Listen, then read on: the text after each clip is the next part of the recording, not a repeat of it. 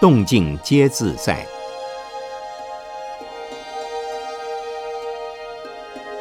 圣严法师著。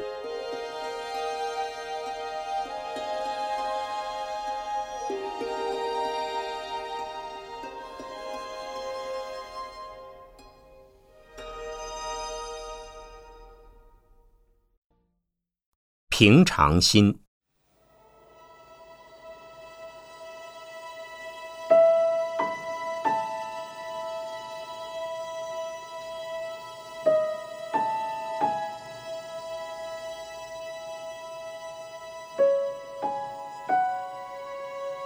许多人常说：“我用平常心来处理事情。”这个平常心是什么意思？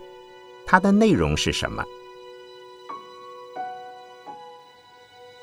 平是平等，常是永远不变，到处一样。佛经里还有一个名词叫无常，它是从一般的平常之中见到了无常，知道了无常以后，再回到现实的平常。要在超越之后回归平常，这个常和无常就是平等不二。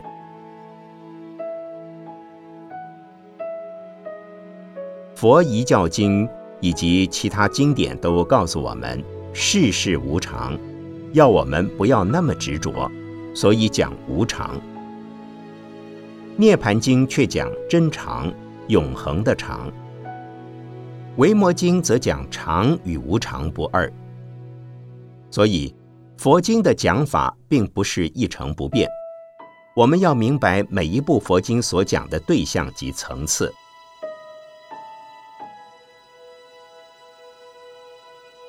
曾经有位弟子问一位禅师：“世事是无常还是常？”禅师说：“常。”弟子说：“那佛性是常咯？”禅师说：“无常。”你说常，禅师就说无常；你说无常，禅师就说常，让人捉摸不定。无论你讲什么，他一定倒过来讲，目的何在呢？这是要帮我们去掉心里的执着，否定、否定、再否定，否定到最后，那才是真正的肯定。许多人认为佛教是消极的，也有人说佛教是积极的，这都是错误的。讲消极是错，讲积极也是错。积极是拼个你死我活。消极是什么都不管了。佛法讲的是顺从因缘、培养因缘、促成姻缘。可是姻缘成熟之后，还是要视其为无常。如果认为它永远可靠，便是错的，因为它只是一个临时的现象，随时可以改变。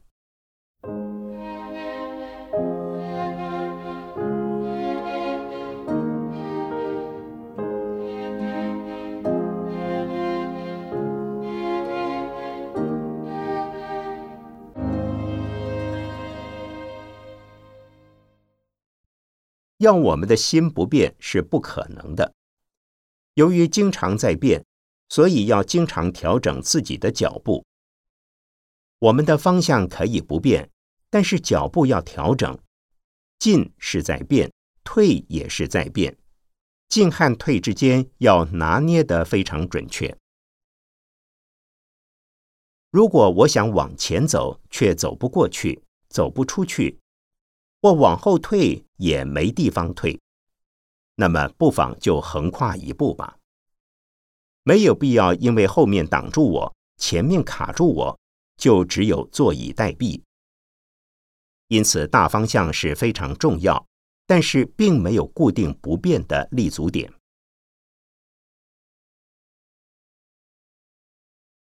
很多人认为自己的立足点一移动，就仿佛没有立场了。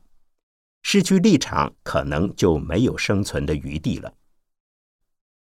其实，只要移动一步，就有一条生路，这不是很好吗？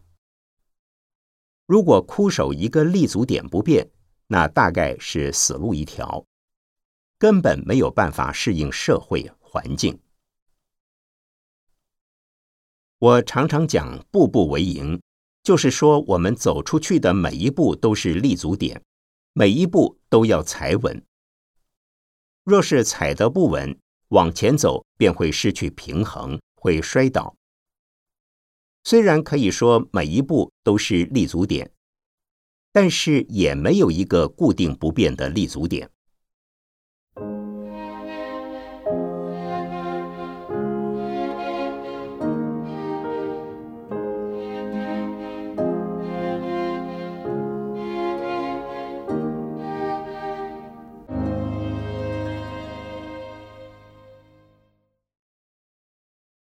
随时变是正当的，无常就是变动的意思。无常实际上是一条活路。很多人认为无常是悲哀的事，是一桩无可奈何的事。世事无常就表示没有希望了，没有着力点了，这是错的。从禅的方法观念来讲，无常恰恰好是一条生路。能够有进有退，左右移动，活在现在。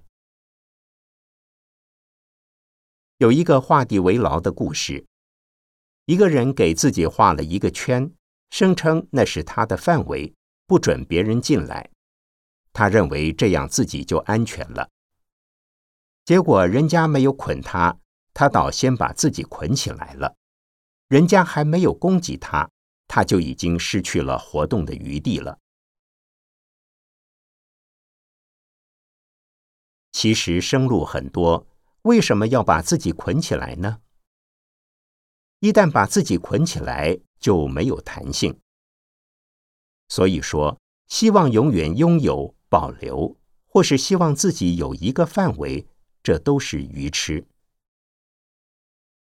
以无常为常。那是凡夫的执着，那会为自己制造困扰。如果知道无常，就会发现处处有活路。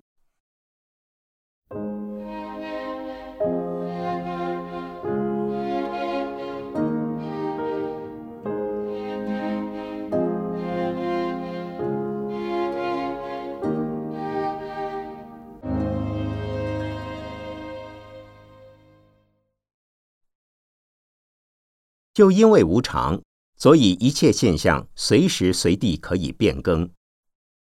事实上，环境在变，自己也在变，任何情况都在瞬息变化之中。我们应当掌握无常的事实，适应无常的现象。禅法教我们明心见性，见性成佛。成佛是人人都可能的事。因此而说，人人皆有佛性，不管什么时候，佛性都跟我们在一起。我们下地狱，他也跟着下地狱；我们上天堂，他也跟着上天堂；我们到极乐世界，他也跟我们到极乐世界。无论我们处在什么情况，佛性都跟我们在一起。佛性是恒常不变的。因此，就有人执着一个永恒的、不变的佛性，认为到最后一定有一个佛性是属于自己的。可是《心经》说：“色不异空，空不异色。”物质现象的色法经常在变化，所以也等于空。色与空这两者，既非有，亦非无。佛性即是空性，故其本身即常，即无常。空性不变，故常；色不异空，故无常。佛性不离一切变动不已的现象，并非在我们的身心现象之外，另有一个具体的东西叫佛性。从佛性不离现象上看，佛性是无常的。从佛性处处都在、永远都在看来，佛性是常的，所以佛性本身是常，又是无常。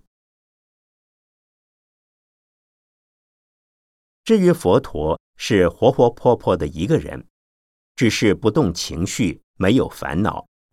他的智慧能够适应所有众生的情况，他的慈悲能给予众生救济和帮助。因此，有人问：如果佛性无常，那么佛也无常了？是，佛的法身不离无常的一切现象。佛是在无常现象之中，处处都在，永远都在，所以无常即是恒常。我们的心能不能体会无常就是常，常就是无常呢？可以。当我们执着的心和情绪化的烦恼淡化、净化之后，就可以体会，在无常之中就是永恒的存在。永恒不离无常，无常与永恒的常是同一个东西，这就是《维摩经》讲的不二。即超越无常与常，所以平常心之中有几个层次：常、无常，反过来还是常，然后依旧是无常。常和无常之间是平行的，不是对立的。所以说，常与无常不二，不二才是真正的平常。它是平等的、平衡的、永远普遍的。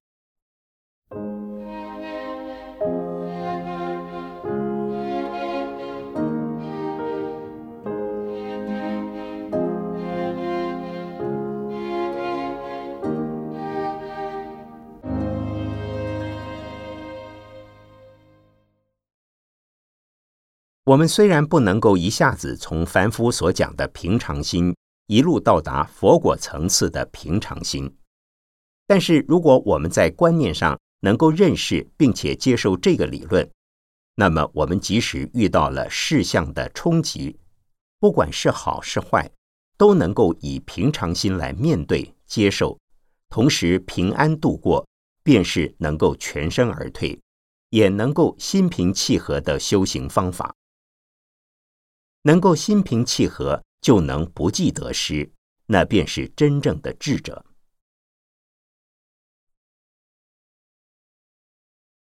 一个真正有智慧的人，是生活的最愉快、最丰富，也是最懂得生活的人，所以也是有大福报的人。具备智慧的人一定有福报。一般人以为有财产、地位、名望、权力的人才是有大福报。其实有智慧才真有大福报，没有智慧的福报足以使人痛苦烦恼，所以没有烦恼就是大福报。由于没有烦恼，他可以自由运用自己所拥有的一切，包括物质的与精神的，造福众生，这是最大的福报。许多没有智慧的人，虽有儿女。产业、地位、权力，却是生活的相当痛苦。这种人是在受苦报，而不是在享福报。若是有智慧，能够运用在生活中，那么就会时时过得很愉快；如果没有智慧，就时时过得很痛苦。两天前，有一位患了绝症的居士来农禅寺，问我怎么办。他已沮丧消极到不想活，问我是不是早一点安乐死好。他认为，既然是绝症，已非死不可，多活几天、少活几天都一样，为什么还要活下去，受病痛的煎熬？我说：“你没有权利叫你自己不活。”也没有权利一定要活多久，你要顺从因缘。能够活而不活是错的，已经没有办法活下去，还非要活下去也是不可能。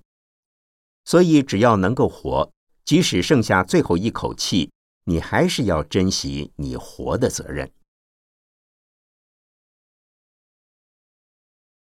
我还遇到一个情况。有一位一百零一岁的老人在医院的加护病房住了很久，他的女儿问我：“师傅，我的爸爸在加护病房已经很久了，靠机械帮助他维持生命，我们全家都受不了了。如果我的爸爸还活下去，我们全家都会被拖垮，该怎么办？”我说：“顺其自然吧，自然是最好的，不要不自然，否则病人及家属都受痛苦啊。”他说：“师傅，这样我们不是杀了他吗？”我说：“我没有叫你们杀他，能够用医疗治得好就治。可是现在他用机械呼吸，用注射补充养分，这已经不是自然了。”类似这种情形，有人问我，我通常都回答一句话：“自然是最好的。”这就是平常心。我没有权利替他的家人主张怎么办，他的家人应该自己决定。带一点点勉强是可以的，若太勉强，就离平常心远了，会造成太多的痛苦。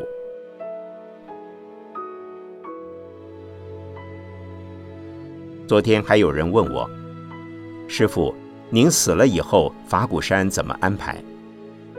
我说安排什么？他说。你要写遗嘱啊？我说写遗嘱给谁？他说总要有一个交代啊。我说我还没死啊。法鼓山已经在建设了，如果我今天就死了，可能会受到一些影响。但是法鼓山的理念照常会有人推动。佛陀涅盘后留下遗教，并未处理什么遗产。所以，我也会以平常心来处理。